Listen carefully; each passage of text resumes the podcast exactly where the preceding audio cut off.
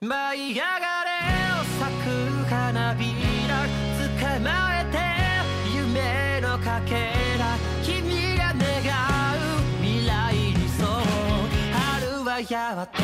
Falem, mestres, beleza? Thunder aqui, sejam bem-vindos ao nosso Chá de Trovão, o seu podcast semanal para falar dos animes da semana. Esse episódio foi gravado ao vivo em nossa Twitch. Se você quiser acompanhar as gravações, entrem no link aqui na descrição. Então é isso, preparem o seu chá e vamos lá. Episódio 8 de Kaku Shigoto, eu sou o Thunder e festinha de aniversário, olha só, quando você convida alguém, você tem que convidar também, a pessoa te convida, eu não, eu não sabia que, que era um negócio tão, tão de duas mãos assim, eu pensei que você convidava a pessoa e aí você desconvidava, eu não sei, não faz tanto tempo que eu não sei que é festa de aniversário, mas enfim.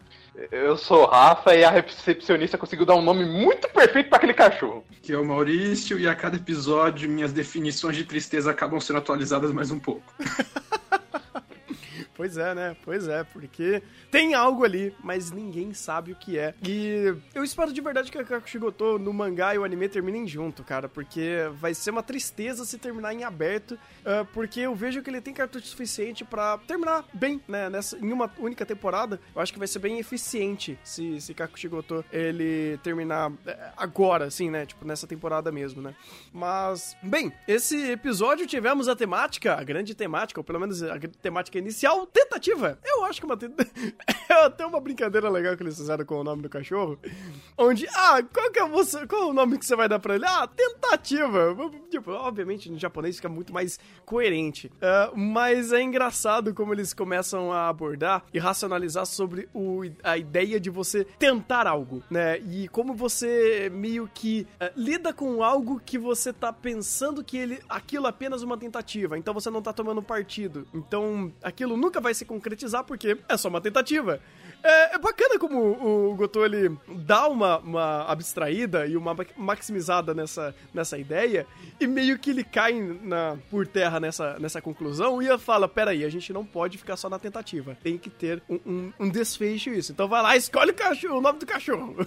bacana isso. E ainda, mais legal ainda, eles ficam relacionando isso com experiência de mangá, né? Que daí eles começam a racionalizar a ideia de como é difícil escolher um título pra, um- uma obra. Aí você escolhe um título B só pra, só pra ficar mesmo, e de repente, pô, eu tenho um título melhor, mas esse já tá tão apegado à minha pessoa, vou manter essa porcaria mesmo. Aí você, você imagina é, alguns animes com um nome tão aleatório, tipo, não sei, talvez Bleach, sei lá. Você, você pensa o quanto o autor ficou é, conectado a esse nome pra manter uma coisa tão idiota. E aqui eu gostei mais da parte do cachorro, porque é- é- ela racionalizou esse, esse, é, esse, esse jogo de palavras, ainda mais com Gotô, e chegando em tentativa, en- encontrou um nome decente pro cachorro. Ficou bonitinho, o Roku, o Gotô. Essa, que- essa questão dos nomes, eu falaria dos animes que tem a sinopse no nome. Que em vez de botar tentativa, coloca a sinopse e depois fica. Só que geralmente os animes dão ruim. É, eu, eu prefiro, aliás, bote tentativa, fica um pouco mais original.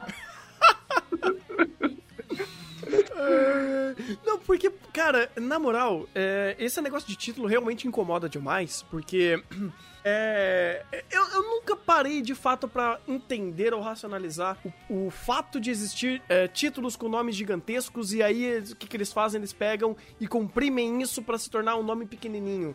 Meio que você tá automaticamente dizendo que esse nome gigante não serve pra nada quando você contrai, porque não tem necessidade dele ser gigante. Então, ele é gigante porque ele é, passa sinopse, mas ele contrai pra dizer que aquele nome gigante não importa. E eu não sei se eu quero muito pensar sobre isso, cara. Eu, eu, eu acho que a princípio eu só acho que é descartável nomes gigantes em animes e novel e mangás e coisas do tipo, porque não serve pra nada. Tipo, ele passa a ideia do que é a obra, mas um título não é. não deveria ser uma sinopse. Então eles acabam fazendo isso e você tem desde títulos gigantescos que não significam nada, até títulos que mentem pra você tentando significar alguma coisa e ele só é gigantesco e é estúpido. Pois é, tanto que a ideia principal do nome é que fique na tua cabeça, seja memorável. Então não faz sentido ser o nome do meu mangá ser Eu reencarnei como um, um um pseudo-dragão comedor de casadas em outro mundo, sendo que a pessoa que vai pegar vai abreviar para um, no, um, nome mais curto e pronto, sabe? É, é, é, normalmente é mais interessante pensar por esse viés, ao invés de pensar, porra, o que significa o meu mangá? Vai, eu vou pegar uma sinopse de três linhas, ou um, um nome simples que não precisa nem ter tanta, é, tanta correlação, mas que faça sentido pro, pro, pro leitor ou espectador lembrar da sua obra. É esse o, o, o serviço do título, sabe? Sim, sim. E, sei lá, tem as máximas de colocar o nome o nome do protagonista na, na, no título, que também não é ruim, não é ruim. É, eu, eu acho mais honesto do que esses títulos gigantescos, né? Uh, mas, sei lá, em Kakushigoto eles nem racionalizam muito isso, eles vão para um outro lado, eles falam que a tentativa, ou digamos assim, uma ideia crua pode ser vendida por ela mesma, eles começam a ter a, a grande ideia de, ah, vamos publicar só o rascunho e deixa o pessoal se virar. Você fala, caralho, genial! Aqui não. O, o, pior é que faz, eu, eu gosto do raciocínio que inicialmente é realmente bom. Pô, eu não tô conseguindo fazer o, o, o, o traço corretamente, ser melhor que o rascunho. Então deixa eu só passar um, uma, uma tinta final para ficar pelo menos um pouco mais detalhado e mando o próprio rascunho, porque já fica bom o suficiente. Aí não, eles pensam, pô, não tem como ser melhor que o rascunho. Mande o rascunho que vocês aceitam, porque é o máximo da minha arte.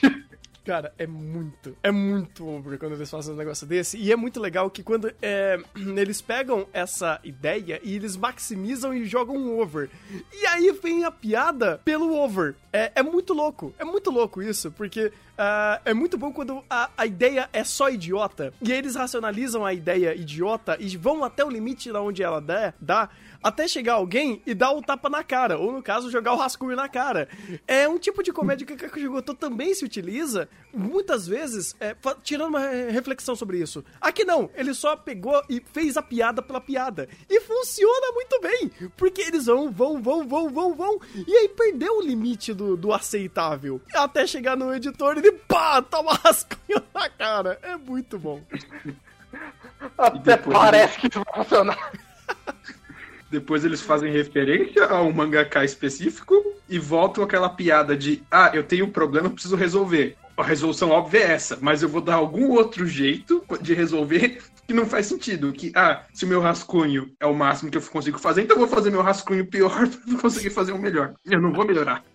É porque volta naquela ideia do respirar, de, é, é, segurar a respiração, né? Daquele, daquele é. episódio lá do, do, da sino, do, dos primeiros, das primeiras páginas ruins, né? Mal escrita.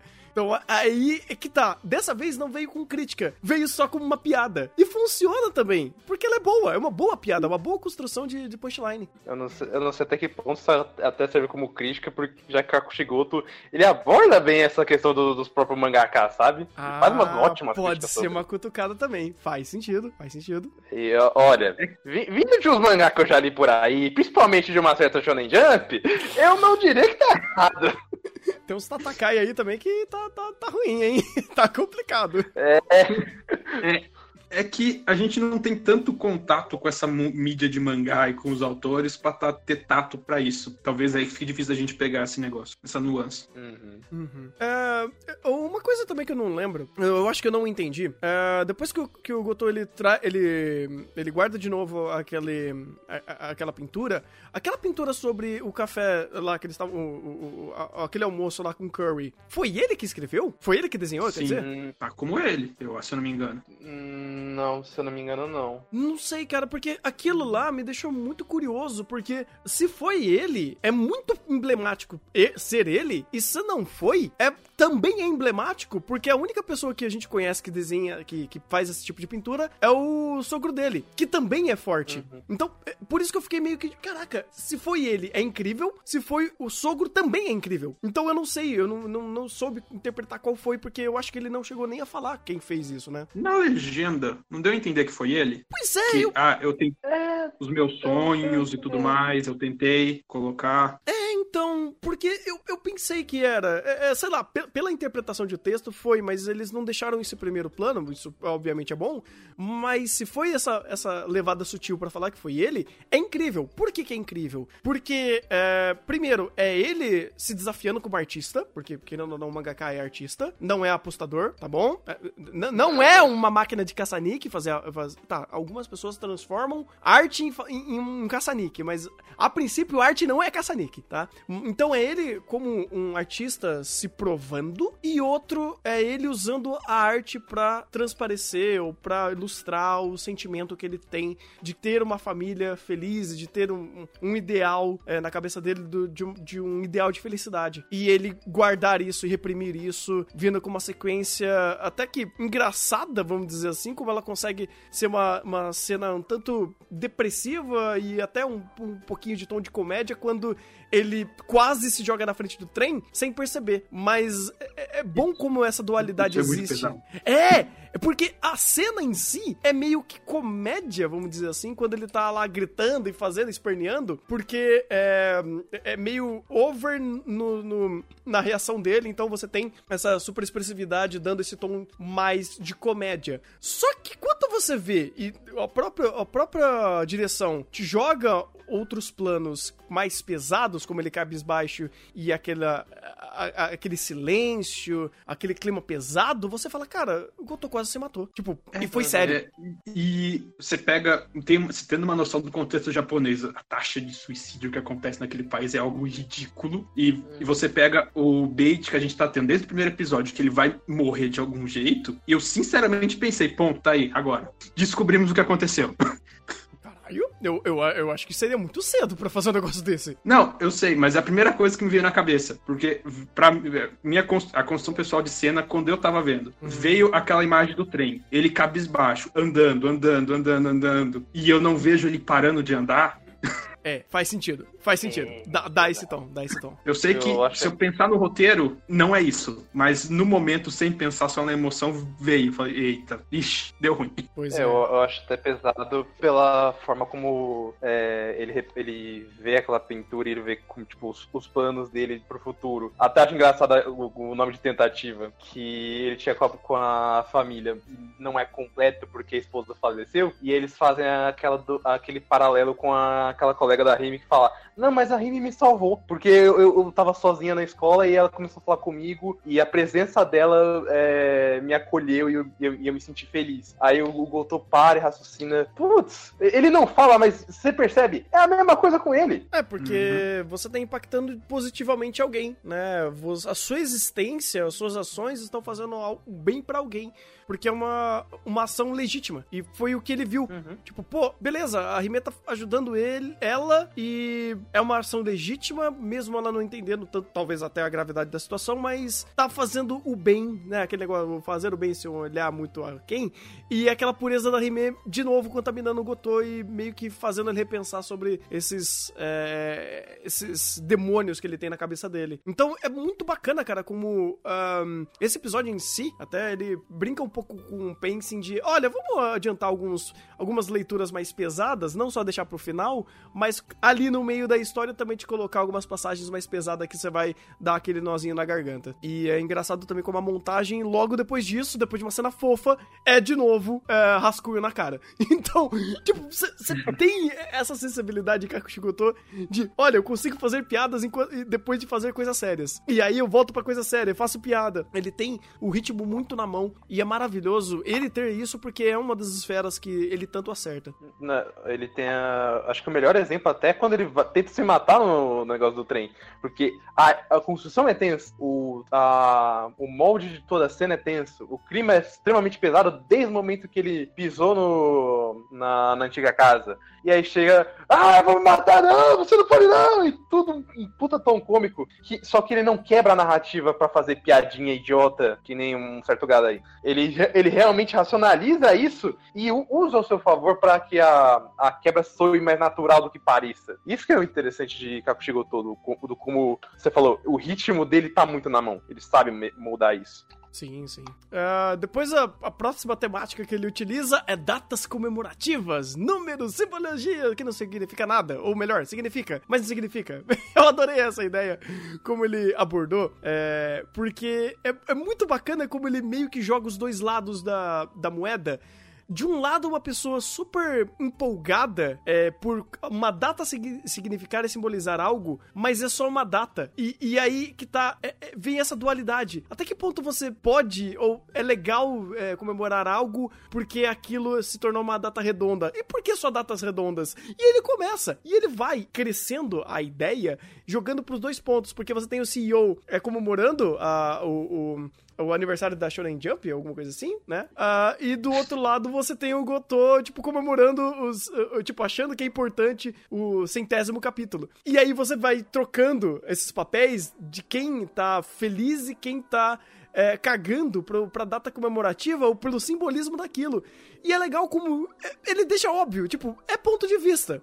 Mas é, é um assunto tão. É, é, é sei lá, frio. Não, não frio no sentido de ser um assunto ruim, mas é um assunto tão mais leve, é, pensando no quantos outros pontos mais pesados que Kakushigoto trouxe, que é bacana ver que até para coisas mais é, sem importância, vamos dizer assim, ele ainda dá uma importância legal e ainda usa de toda a, é, a, a sua é, é suas dinâmicas dentro da, da, sua, do seu desenvolvimento, da, da, da, sua, da sua arte, da sua direção, para fazer isso se importar ou ser importante para esses personagens. Então é interessante porque não é sempre que Kakushigoto tá só fazendo críticas sociais fodas. Às vezes é só uma coisa boba, vamos dizer assim. Só que nessa sketch meio que teve uma, uma leve crítica um pouco para trás, que é a questão de quando você começa a comemorar coisas, datas muito aleatórias, sinal que às vezes alguma coisa não está bem dentro da empresa. Pode ser simplesmente uma estratégia de marketing porque o negócio está quase fechando.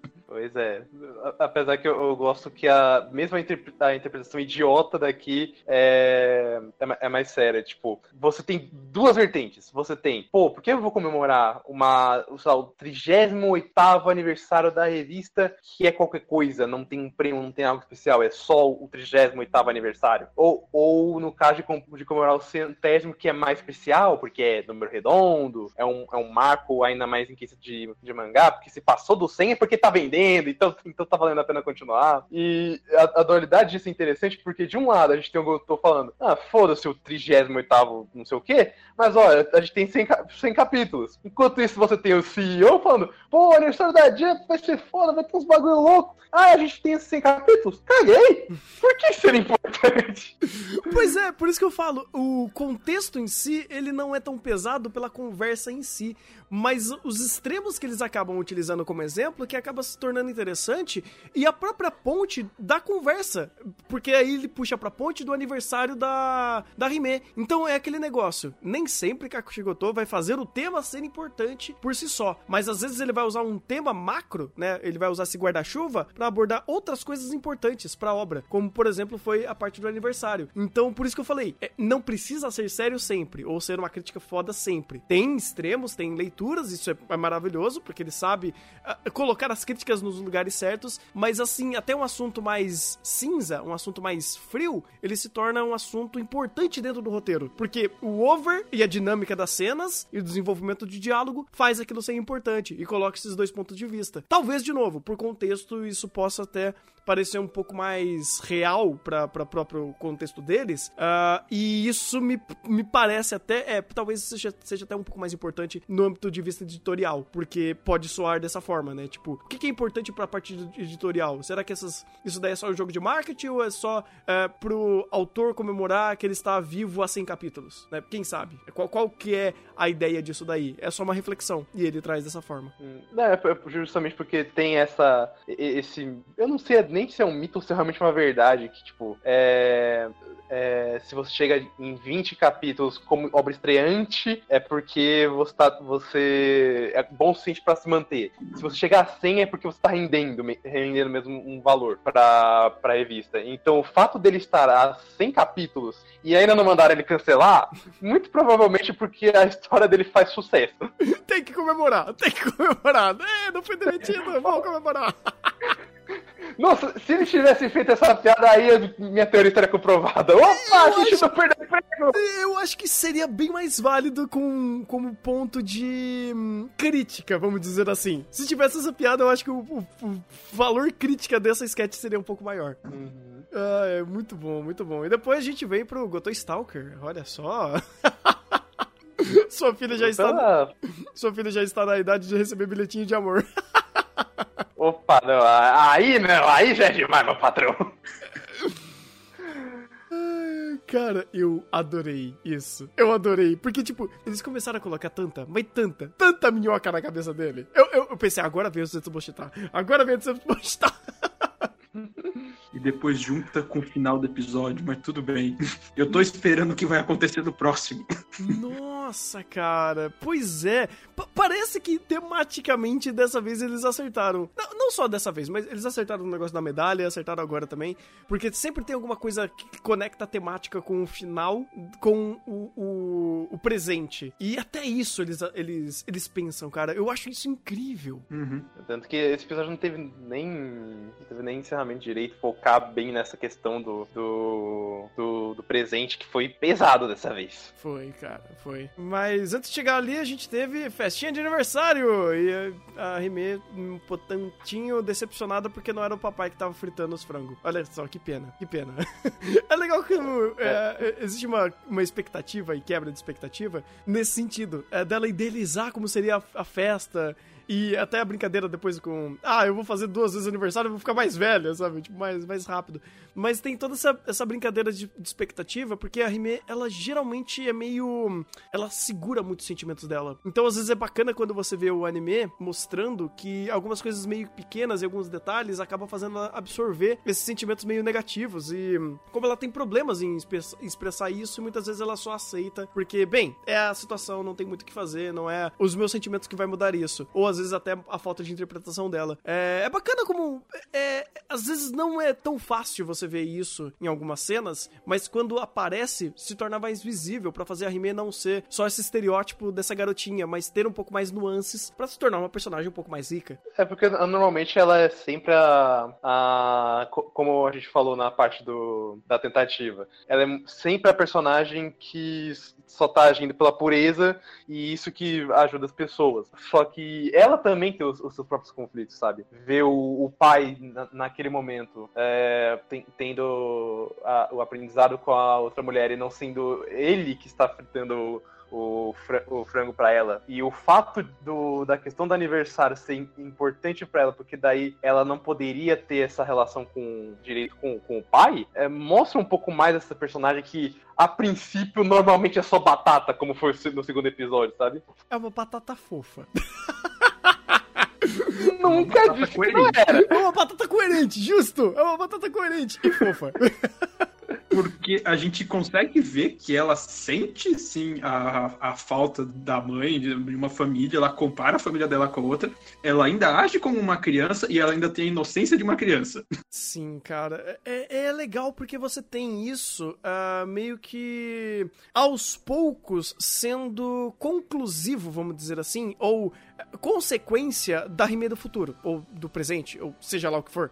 Mas, é, porque você pega a linha de diálogo dela no futuro, ou presente, seja lá o que for, quando ela tá mais velha, você percebe que ela é um pouco mais fria do que. É, obviamente, muito mais fria do que ela era quando criança. Mas você sente que essas amarguras que ela guardou por tanto tempo talvez tenha impactado ela de alguma forma nesse futuro, onde de alguma forma ela tá muito mais apática por causa disso tudo. Ela sente, ela sofre, mas talvez essa essa forma dela sempre engolir esses sentimentos fez ela se tornar essa pessoa mais apática. É, eu não sei se é proposital e por contexto faz sentido ser. É, porque a gente sempre vê ela num contexto muito pesado, então a, a falta de sentimentos fortes ou até mesmo de uma energia dessa personagem se faz coerente com a cena, mas me parece também que é uma coeren é coerente se for uma consequência do que ela tá vivendo agora. Então, ela aprendendo a guardar esses sentimentos e meio que aceitando as coisas do jeito que são, ou não sendo muito expressiva, ou não dando muito o seu lado, meio que fez essa amargura virar uma característica muito forte dessa personagem até no futuro. Futuro, quando basicamente ela perde tudo. Caiu? Morreu? Ué. Nada a comentar. Só Tá. concordo. Todo mundo ficou quieto. Eu falei, caralho, será que caiu aqui? Ai, Pra mim ai. cortou só o finalzinho, mas deu pra entender. Só que Ah, daí não. eu não sabia se caiu ou não. Não, é, pois é, pois é. Eu Pensei aqui também que deu uma quedinha. Eu falei, ih, rapaz, será que morreu? Não, mas tá tudo bem, tá tudo bem. Ah, nesse episódio também tivemos coisas importantes, como a, a esposa do Gotô, ela é viciada em caixa. Eu, eu adorei a ideia da- das caixas. Até pro Gotô ela fez. Ela fez até pros 30 anos que eu tô. Filha, essa teve tempo. Essa tem. Não, Eu, eu não- eu não sei, até- eu, eu não sei até, uma piada maldosa, mas eu não sei até se ela morreu de tanto fazer caixa. meu Deus, não. Definitivamente não. Não. Mas aquela caixa era do Gotô, não era da Rime, era? Sim, Não, era do Gotô. Ah, tá. Provavelmente. Tá bem, é um trabalho manual que ela gostava de fazer, fazer caixas de presentes. Eu, eu acho bem criativo, bem criativo. Ah, Eu acho, eu acho até fofo, sabe? Pô, uma coisa que você vai precisar nessa idade. Por que não? É, justo, justo. É, só que meio que levanta a questão. Eu não sei, não sei se mais pessoa pensou nisso, mas não deve ter sido uma situação legal que ela passou pra saber o que ia acontecer com ela, que ela não ia ter tempo e ao mesmo tempo ter tempo pra produzir esse tanto de coisa. Verdade. Hum, verdade, eu não pensei sobre nisso também. Eu pensei que já era uma característica dela de dar essas caixas, mas a... nossa, velho, agora, agora eu fiquei triste. Agora doeu. Porque pra mim é muito mais provável isso. Ela, sei lá, uma doença terminal, um câncer, alguma coisa do tipo, essas doenças bem ba- pesada, que ela sabia que não tinha jeito. E ela falou: bem, tem dois, três meses pela frente, bora fazer o papel que não vai dar pra fazer. Deus, cara, se for isso, toda vez que aparecer uma nova caixa nesse anime eu vou chorar. Porque se for isso mesmo, cara, é primeiro é genial pro roteiro, segundo é tão pesado subjetivamente, porque a gente tá sempre vendo esses- essas referências da caixa. E obviamente quando a gente vê pra Rime é pesada porque, bem, a mãe dela deixou. Agora, quando você pensa que ela deixou pro Gotô, aí você fala, meu Deus, aí o negócio pesa. Aí o negócio pesa. Caraca, mano. É, é, eu não sei, eu não sei. Eu, eu, eu- eu espero que você esteja certo, porque é uma ideia de, é, é sensacional, mas. Nossa, meu Deus. Descobriremos em breve. Ponto. espero que sim. E vamos chorar muito. E vamos chorar bastante, cara. É. Vamos- Nossa, cara. Caraca. Bem, é, tem essa parte final também. Alguém quer fazer um- uns últimos comentários aqui da- do presente? Facada final que descobrimos que a casa do, do, do Fast Forward não é a casa que a gente tava pensando. Pelo menos eu fui enganado. Eu, eu também fui enganado, eu pensei que era outra. Eu também, É. eu também. Eu, eu, eu, eu falei, caraca, e é um nível meio complicado, cara, porque você fica travado tanto no passado a ponto de você reproduzir uma casa pra lembrar o passado. O quão problemático é isso? Ao mesmo tempo que ele saiu de lá porque ele não queria lembrar. Caraca, nossa, caraca, é- é- é- nossa, eu buguei, buguei, buguei, não, não sei. Traumas. Traumas, é, eu, Trauma eu acho que é traumático. humana. Eu acho que é traumático, eu acho que é traumático. É, pois é. É um trauma mais, mais eficiente, mais interessante do que uma certa Shinako por aí, mas é um trauma. É, é porque a a, gente tem. não vou pegar. Tá É. muito bom, tá muito bom esse tá muito bom. Mas é, é porque também, pegando até pra esse lado, é, a gente é até mais contraditório do, do que a própria Shinako e é é mais dolorido porque você pensa, ele se sentiu tão é, traumatizado e magoado por, por- por conta da esposa, ele saiu de lá, mas ele ainda não consegue se esquecer dela, portanto ele fez uma casa igual. E ainda tem o, o mesmo carinho, as mesmas visões é, da própria esposa, ve- vem da própria filha crescer. É um, um, uma- um nível de contradição muito específico e muito pesado pro Gotou, ainda mais explicando o, o fato de que ele é tão é, pessimista e depressivo consigo mesmo. Pois é, mostra uma camada a mais, porque a gente talvez não tenha tanto desse. É, o- nesse episódio a gente teve o quanto isso pesa pra ele. E alguns outros momentos a gente viu o quanto pesa, mas é, olha o nível de escala que chegou desse peso. É um nível dele reproduzir uma casa, sabe? Copiar uma casa, tipo. É, é- é pesado, é, é complicado. E é bacana como isso é subjetivo. E muito do- do de qualidades de peso, uh, de tons mais dramáticos de Kakushigoto está em, está em detalhes. E isso é ótimo. Então é mais um ponto positivo para aumentar esse nível de, bem, coisas complicadas que talvez Kakushigoto traga, traga pra gente de contextos pesados de personagens. E tô, tô, tô ansioso, tô ansioso para ver o que, que vai vir pela frente. E é isso? É isso. Eu não tô ansioso é porque eu sei que eu vou chorar, eu não quero. Ah, é, é mais ou menos isso. É, pois é. Eu, eu, eu quero chorar, mas eu não quero chorar. Bye.